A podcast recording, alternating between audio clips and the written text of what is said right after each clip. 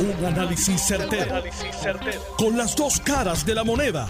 Donde los que saben no tienen miedo a venir. tienen miedo a venir. Esto es el podcast de Análisis 630 con Enrique Quique Cruz.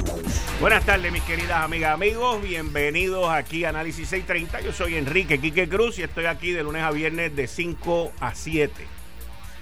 Y me escuchas en la banda FM en el área metro por el 94.3 FM en tu radio y en el oeste por el 99.9 FM allá en la Sultana del Oeste. Mi querida amiga y compañera Zulma Rosario eh, se expresó sobre una columna que yo escribí hoy en el periódico El Nuevo Día. Y la columna obviamente no estuvo hecha para ofenderla a ella. Pero quiero resumir mi relación de muchos años con Zulma Rosario. Primero, la aprecio muchísimo. Segundo, la respeto. Es una persona que tiene unos valores extraordinarios. Y esto lo que le voy a decir ahora a ustedes lo digo desde adentro.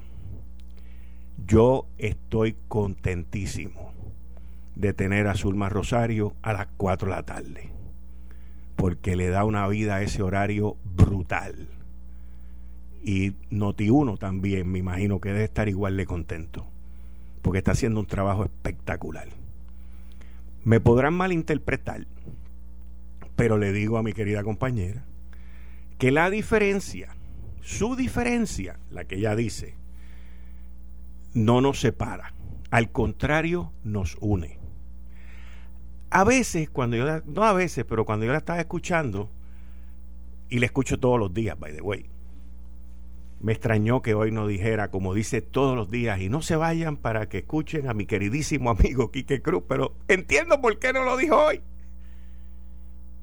Yo cuando la escuchaba, pensaba que me estaba comunicando con ella con mensaje de texto porque a veces cuando uno se comunica con la gente por mensaje de texto se da para malas interpretaciones.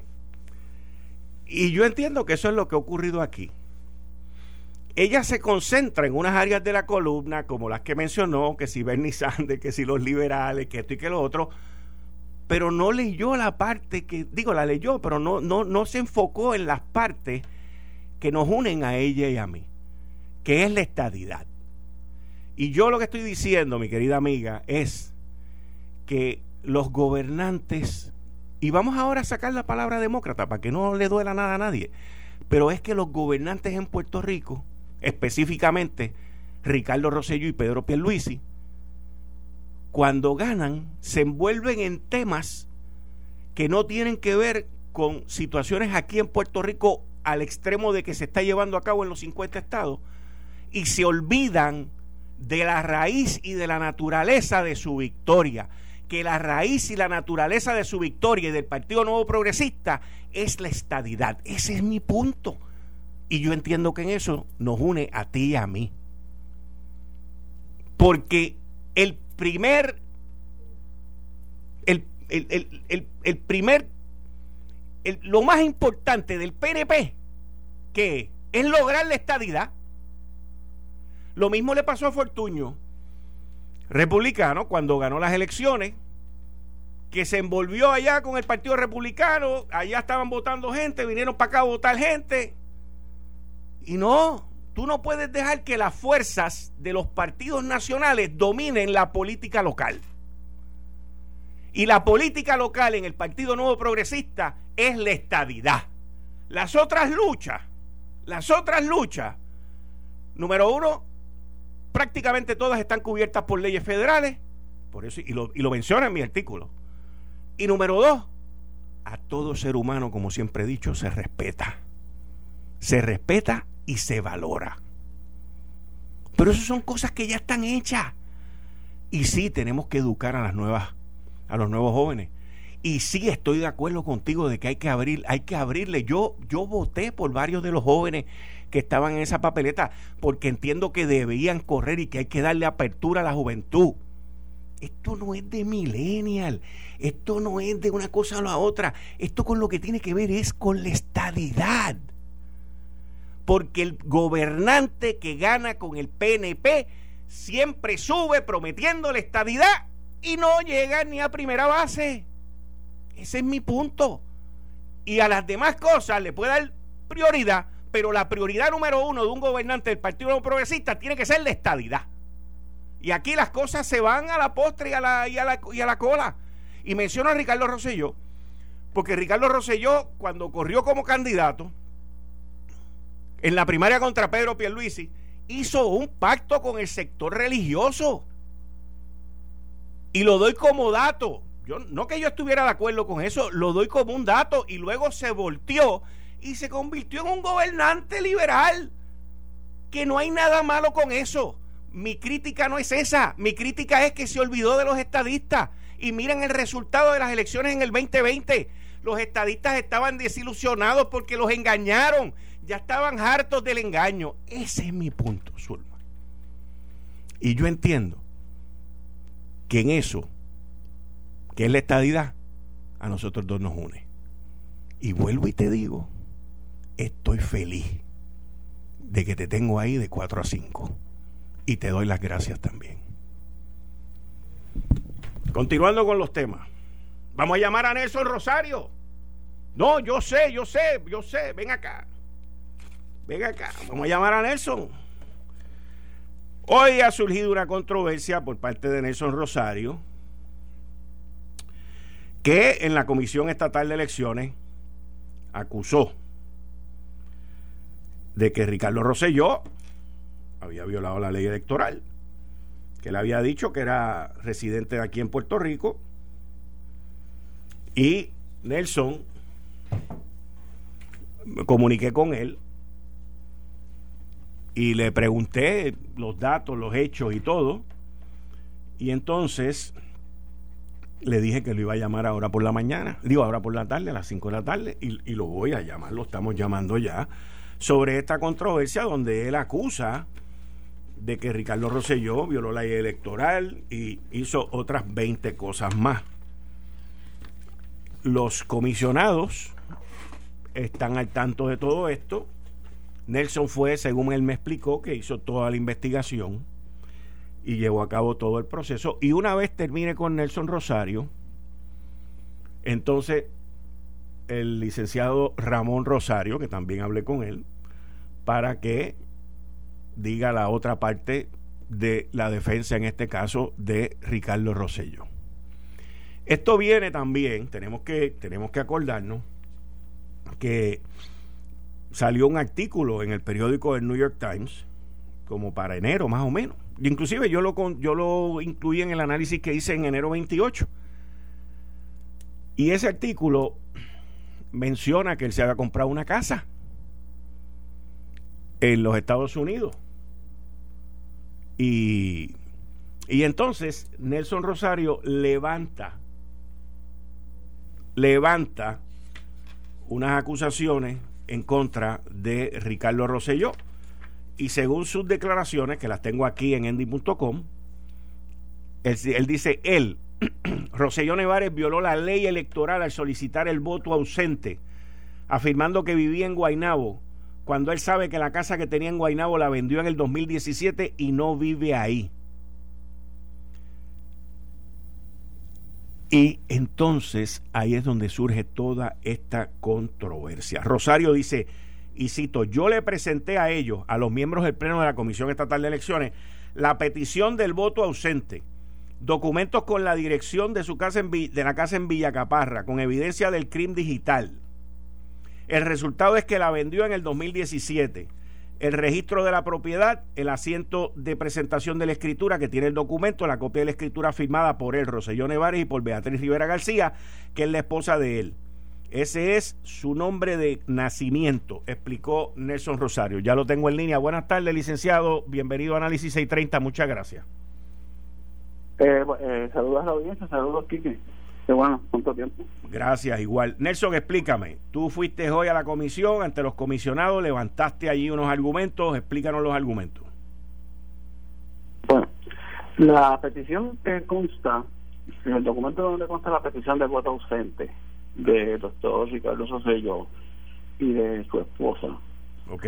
Eh, incluye la dirección de una casa en Guaynabo.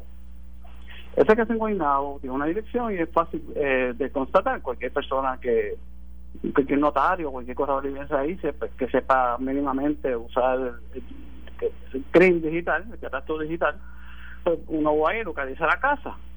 Se ve la casa, le da el clic de, de descripción general y sabe que la casa efectivamente está baja a nombre de él, pero que también aparece entre otra información que la vendió en el, en el 2017 a una persona, se la vendió a otra persona.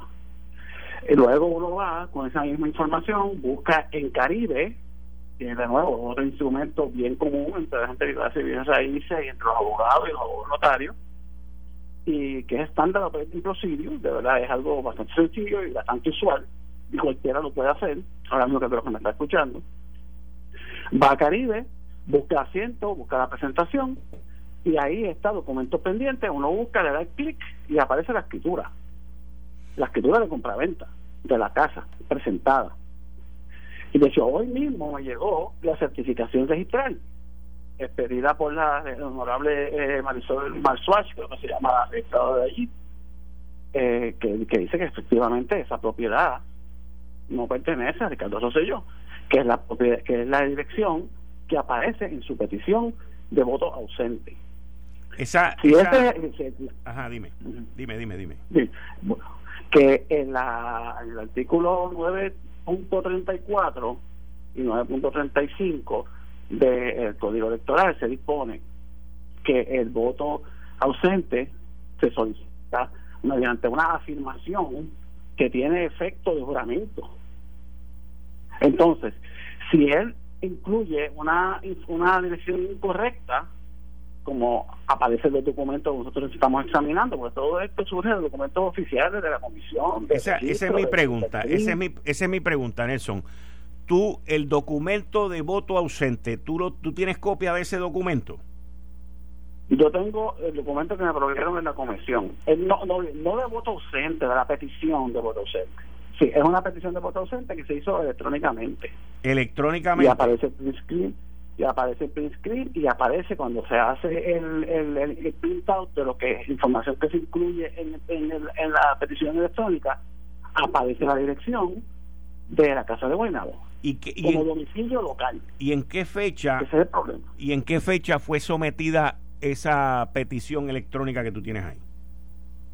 Bueno, no la tengo así a la mano, no la tengo a la mano, pero pues, pues para la fecha que se, como para marzo, para la fecha que se abrieron, que se abrieron la, la, la, el reglamento dispone para solicitar la, el voto adelantado para este evento. Ok, o sea que... la proclama en algún momento entre la proclama, entre la proclama y, la fecha Ok, o sea que tú tienes un print screen, una, una, una un, una un pedazo, una, un, documento, una imagen impresa.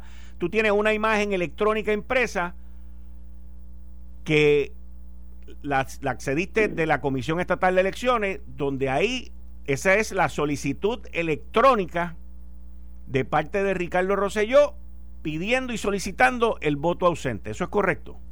Sí, Sí, y, la, y, el, el, impreso, pero mira lo que ocurre. Yo tengo eso casualmente porque hay un hay un issue con unas papeletas que a los de Blue aparecieron aquí en la comisión en donde dice el nombre de Ricardo Rosselló y de Beatriz eh, eh, que aparecieron ahí en la comisión y están arrestadas ahora mismo y entonces como parte de un reporte que se hizo de ese incidente entonces unieron la, la, la, la petición, unieron la, la, el, el, de la computadora más el impreso que surge de la computadora. Porque son, son se, podríamos utilizar que son cuatro folios. Eh, uno, es dos para cada uno. Uno de ellos es la imagen de la, de, la computadora con información eh, eh, y, y su correspondiente impreso de esa imagen y lo mismo con la otra persona.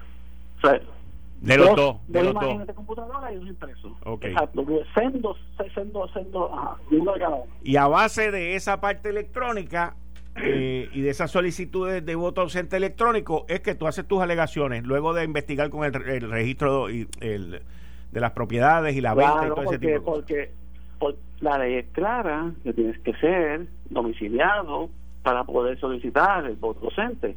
Y de hecho tienes que ser domiciliado para poder eh, eh, ejercer de delegado. O sea, no, puede, no tiene que ser domiciliado en Puerto Rico. No puede ser una persona que no tenga domicilio aquí. En ese documento. no es lo mismo.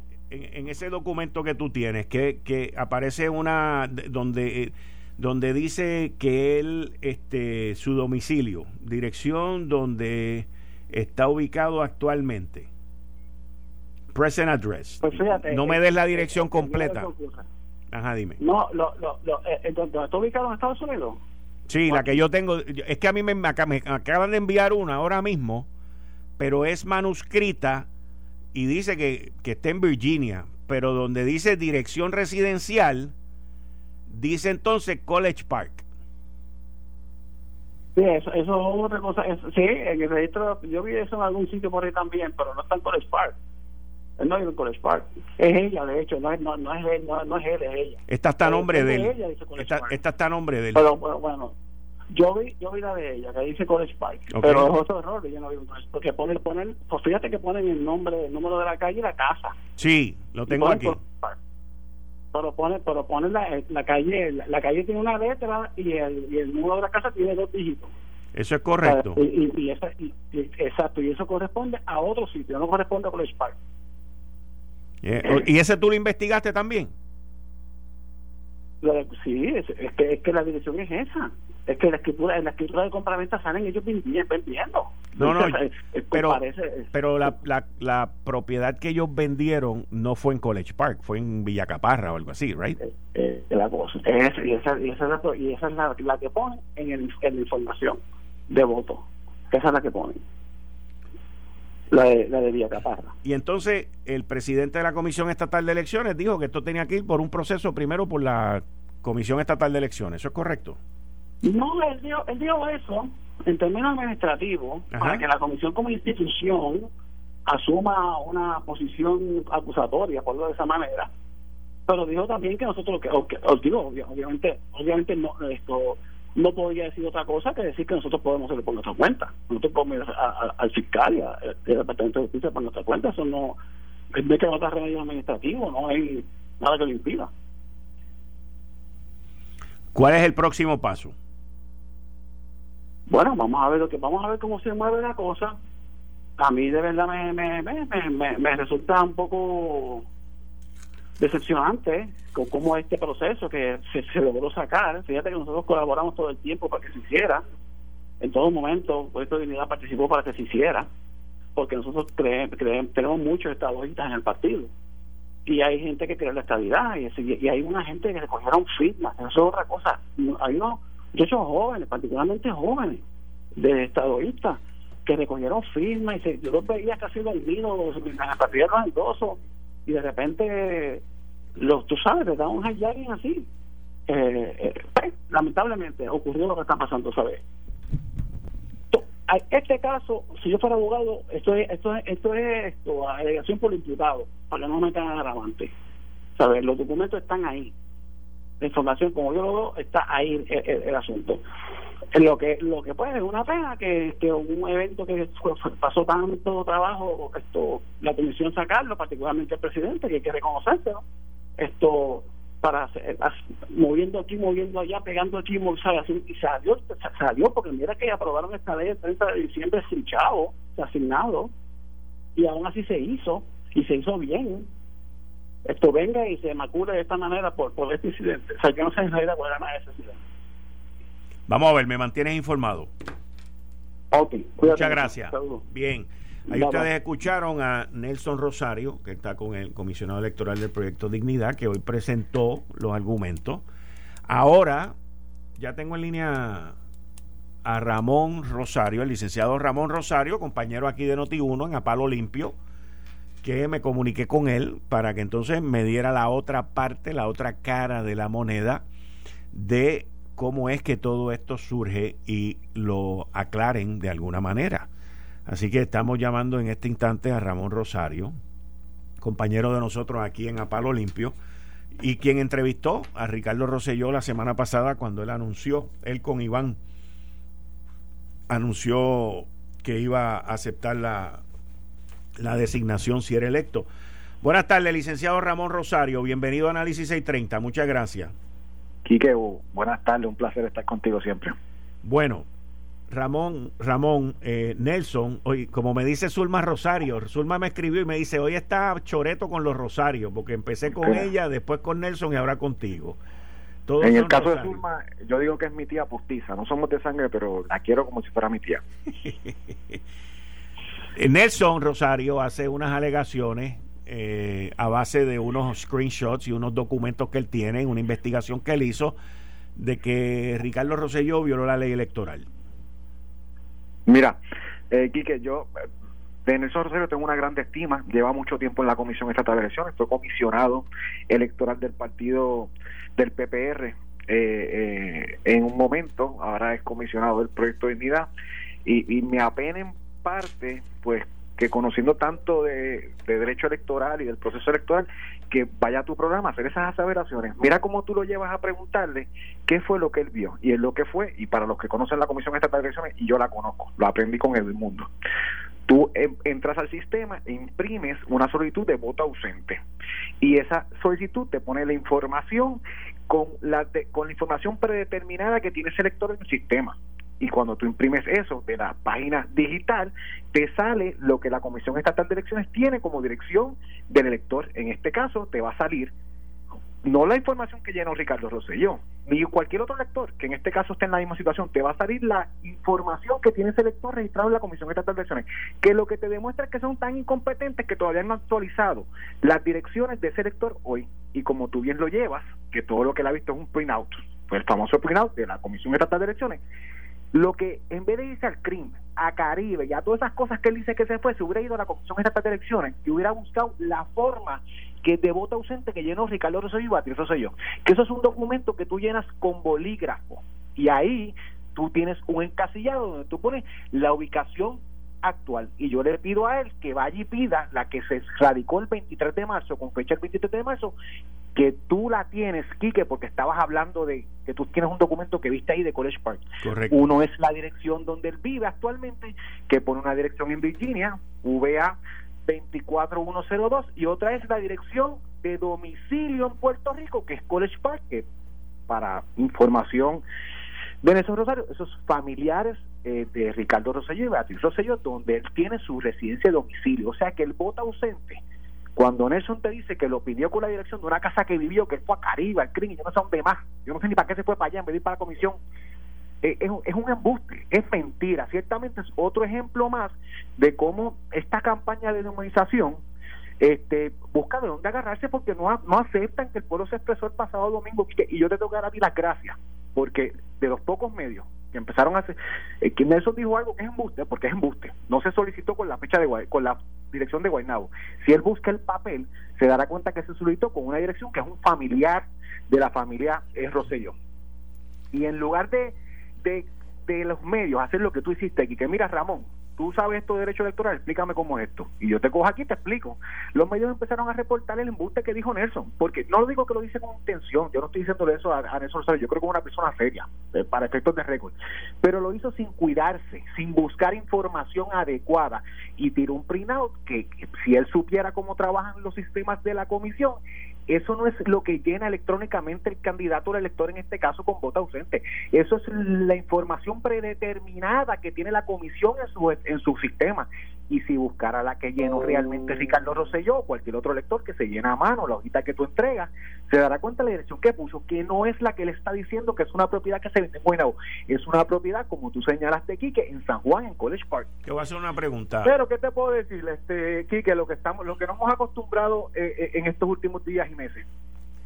Dame eh, dame un momentito porque tengo que ir a una pausa, pero te quiero hacer un par de preguntas sobre el proceso de cómo esto se lleva a cabo.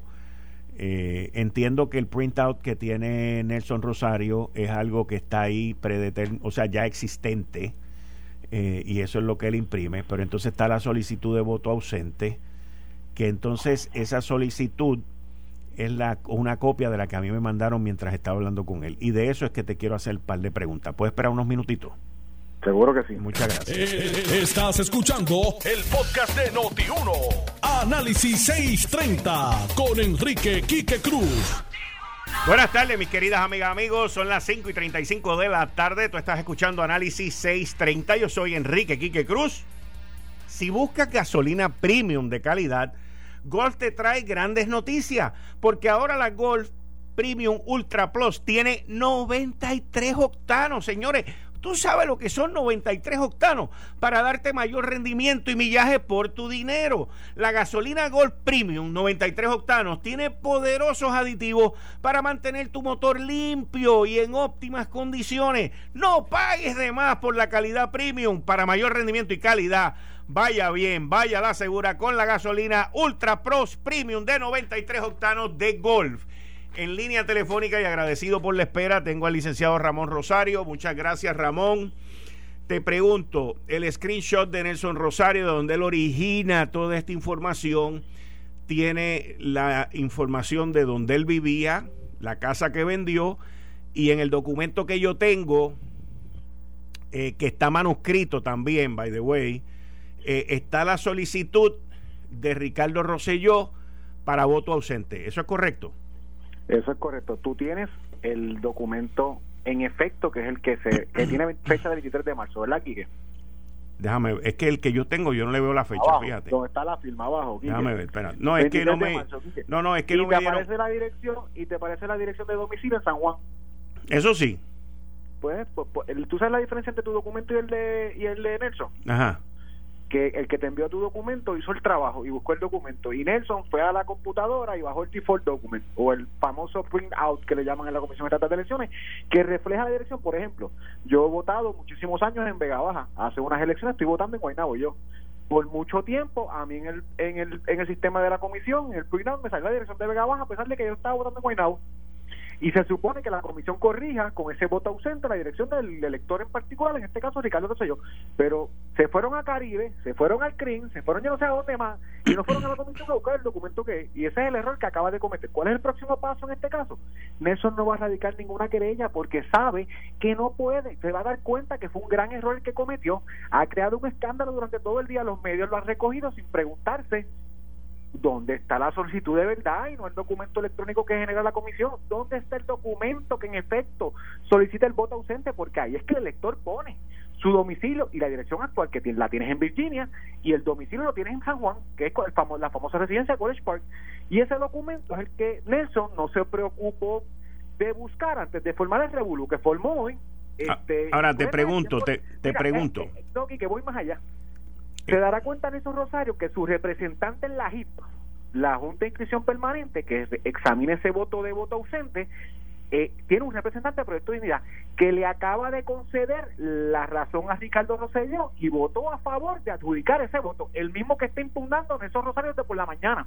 ¿Por qué? Porque tienen ese documento que tú tienes, Quique, y no el, el fácil, que es sacarlo del printout de la computadora. Pero te pregunto, te pregunto, este documento que está manuscrito, ¿Ok? ¿Ricardo Rosselló vino a Puerto Rico a entregarlo o cómo se llevó a cabo esa, esa ese trámite? Yo desconozco cómo tú lo... De hecho, cuando tú solicitas un voto ausente, de ordinario se entrega por, por correo y lo tienes ahí impreso tú. Ok. o sea, que él envió... suponemos que él envió... Suponemos que él envió esto por correo. Pues yo no sé, Quique. Yo lo que te puedo suponer es que la solicitud de voto ausente de Ricardo Rosselló dice que su residencia es en College Park, eh, su domicilio es en College Park, en una residencia familiar y no en Guaynabo, en una casa que él vendió, como ha sostenido en esos rosarios de por la mañana. Ahora, te Eso es lo que yo te puedo decir. Pero te tengo que preguntar también, explícame esta vaina de explícame esta vaina de, de residencia y domicilio. O sea, que eh, te voy a explicar, déjame explicarte esto. Yo yo yo tengo un pana mío que vive en Texas y que sus papás viven en Río Piedra y él solamente viene para acá de vacaciones y él puede que poner que el domicilio de él es la casa de sus papás para venir a votar aquí.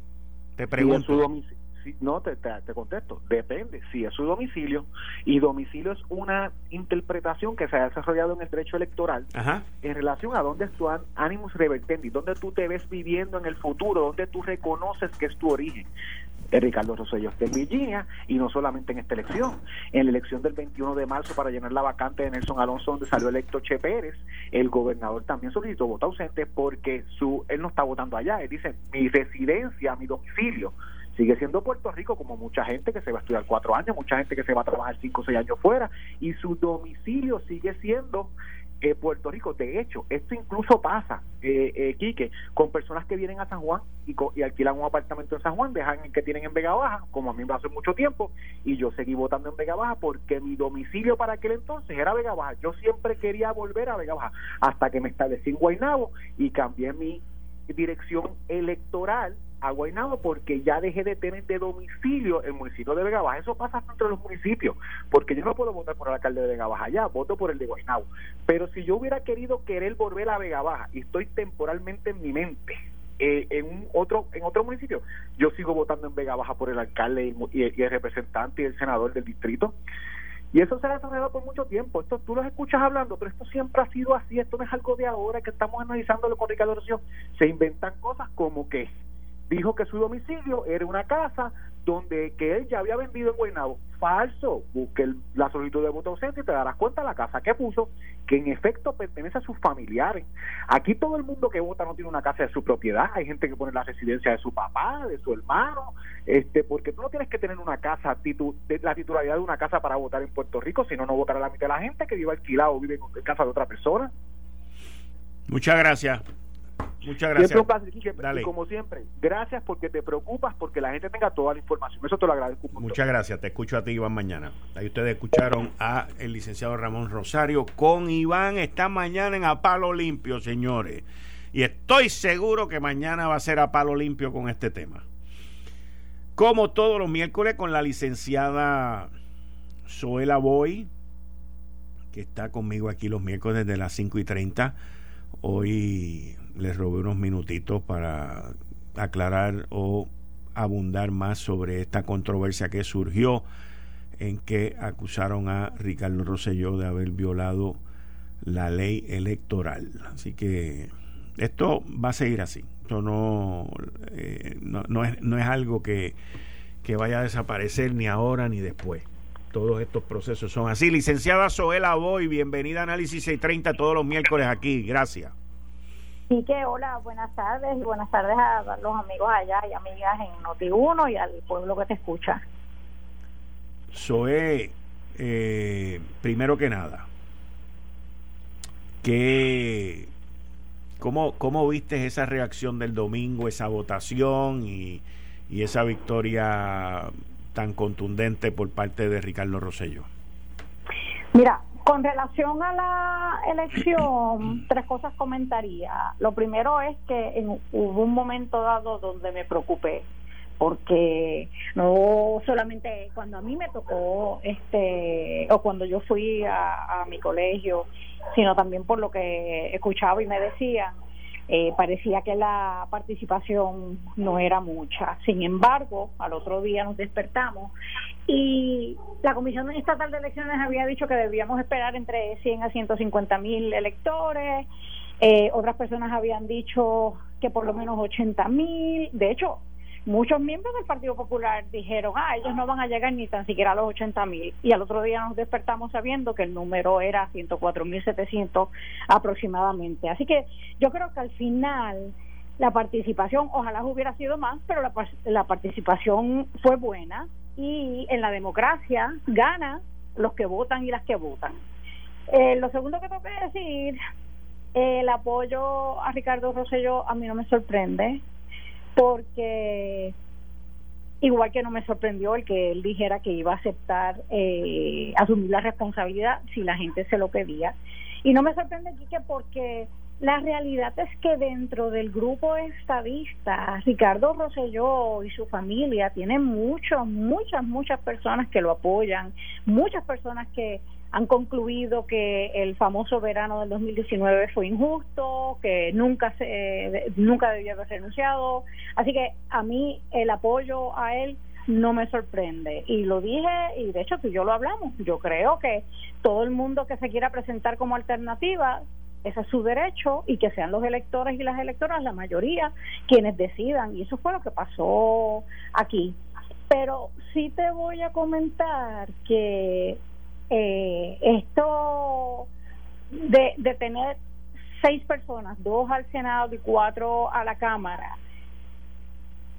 va, si se hace el trabajo como se supone, va a tener, yo espero, yo estoy bien confiada en que tenga resultados eh, palpables, que la gente concluya, mira, ¿sabes qué?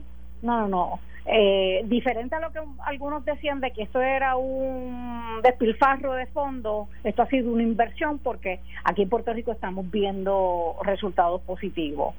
Porque además de hablar de la estabilidad, nosotros vamos a tener seis voces allá en el Congreso que junto con eh, la comisionada residente, con la directora de Praza, Carmen Feliciano, con el mismo gobernador, van a estar tocando las puertas y tú sabes, y hablándole a los congresistas, a las senadoras, a los senadores de Puerto Rico y de las necesidades de Puerto Rico. Mira lo que está pasando ahora mismo. Eh, ayer en el en el mensaje del gobernador, y sé que estoy eh, brincando otro tema, pero es que creo que es, es, muy relacionado.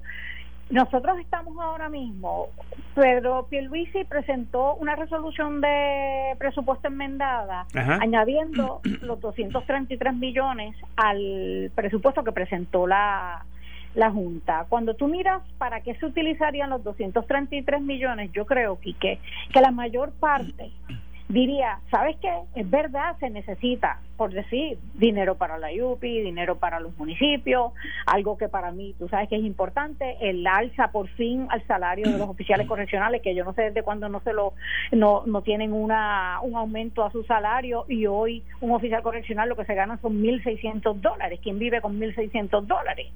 Este, así que cuando tú haces una evaluación de en qué se usa, utilizaría esos 233 millones, yo creo que todo el mundo estaría de acuerdo en que excelente, es verdad, necesitamos ese uso o ese dinero para esos propósitos. Sin embargo, y volviendo a Washington, la razón por la que hay esta discusión es por el dinero, por los fondos federales para Medicaid. Ahora mismo, la Junta de Supervisión Fiscal está contando con que solamente el pueblo de Puerto Rico tiene, creo que son 400 millones para Medicaid. Y eso es muy por debajo de lo que se necesita para que la gente que está en el plan vital pueda verdad ser beneficiario de, ese de ese plan de salud del gobierno de Puerto Rico.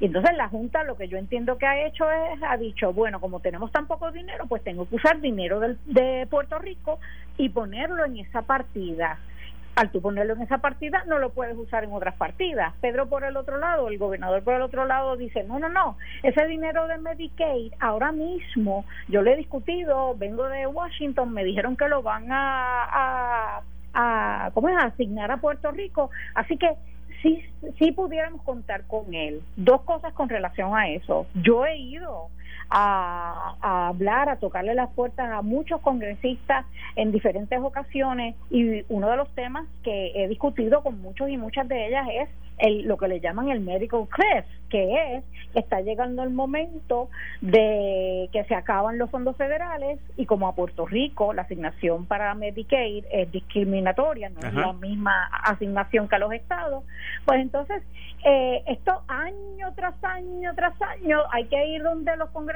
a convencerles de que nos den el dinero que necesitamos y al fin y al cabo siempre, gracias a Dios hasta el momento, nos han asignado el dinero. Así que Pedro, en cierta, el gobernador, en cierta forma, es cierto, es correcto. Ese dinero eh, nos lo van a asignar. Lo que pasa es que yo creo, Quique, que cuando tú haces un presupuesto, y yo esperaría que terminara siendo un presupuesto balanceado para que empecemos a tener el, requisito este de los cuatro presupuestos balanceados para que la Junta ya no tenga que, estar en Puerto Rico. Pero cuando tú haces un presupuesto, yo creo que tú no debes incluir dinero que por más probable que sea de que te los van a asignar, no los tienes.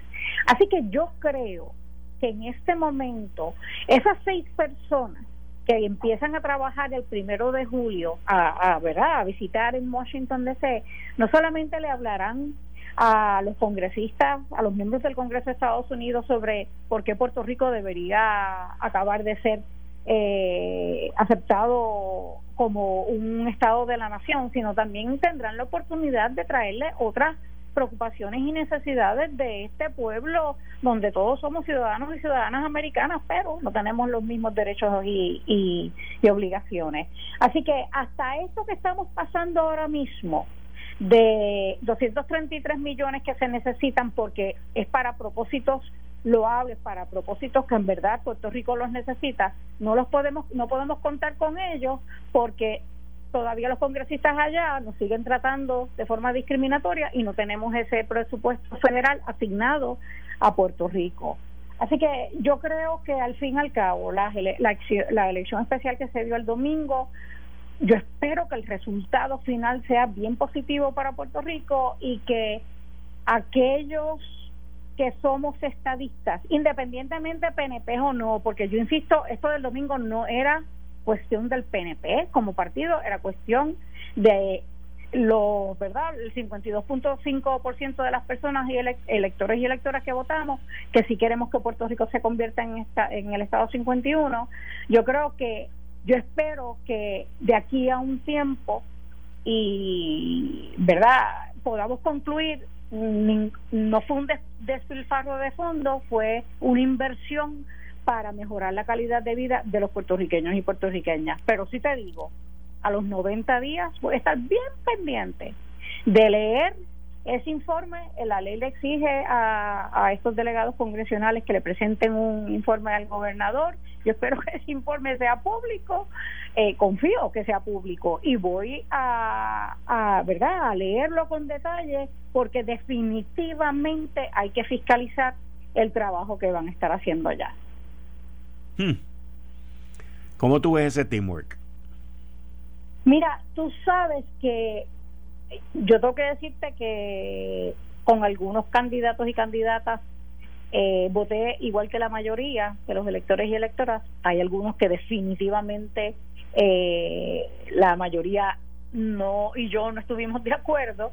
Yo quiero ver eh, cómo funcionan, pero si tú supieras que el que Carmen Feliciano, la directora de Prafa, a quien conozco hace años y creo que es una fajona, eh, pero más allá de lo fajona que es, yo he caminado con Carmen Feliciano en el Congreso, yo he tenido la oportunidad de estar allí y si hay alguien que se conoce cuanto recoveco hay en, en las oficinas de los congresistas, senadores y senadoras, el Carmen Saliciano. Y además de eso, no solamente que ella se conoce el Congreso de Estados Unidos, a ella la conocen, la conocen los staffers y la conocen los congresistas, las senadoras, los senadores, así que el que Carmen Feliciano va en cierta forma a ser como que, eh, no creo que el término sea supervisora, pero un como quien va a estar ayudando a que este equipo trabaje y, poniendo, ¿verdad? Un poco siendo el liaison para que se logre lo que estamos buscando, a mí me da una tranquilidad increíble. Así que me alegra mucho que los seis delegados congresionales van a, en cierta forma, responder o estar bajo PRAFA. Que esto, yo te diría que es un... Yo conozco a Carmen hace muchos años me alegré muchísimo, bueno, desde que trabajaba con Luis Fortuño en, el Congreso, me alegré muchísimo cuando la designaron en Prafa, porque entiendo que, que, es un buen balance también por el lado demócrata, que es quien está dominando tanto Cámara como Senado Federal. Eh, conocedora de ese ambiente, pero de una manera impresionante y, trabaja 24/7 cierto. Así que es algo eh, muy, muy acertado, muy acertado. Completamente de acuerdo contigo. Para beneficio de Puerto Rico, muy, muy acertado. El mensaje del gobernador fue breve y yo creo que eh, por primera vez en mucho tiempo hemos visto a un gobernante que no prometió acabar con la pobreza en cuatro años, que no prometió construirle un segundo piso a la avenida Valdoriotti de Castro y que no prometió villas y Castilla, sino que fue allí y dijo, pues mira, la diferencia mía entre ellos son de 233 millones de pesos, eso es lo que yo quiero hacer con esto, pim pum pam, y rompemos y adiós y se acabó.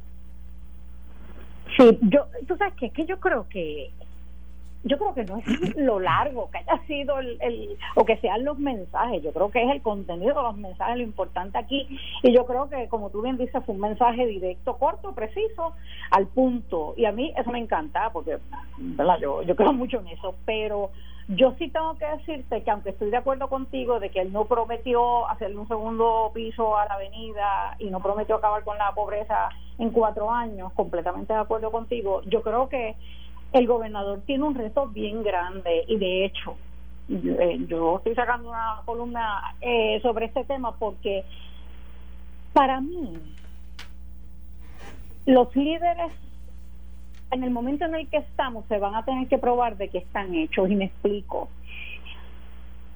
Cuando cuando tú ves que tú quieres hacer tanto porque hay tanta necesidad en este pueblo pero la realidad es que no hay, el dinero no da para tanto.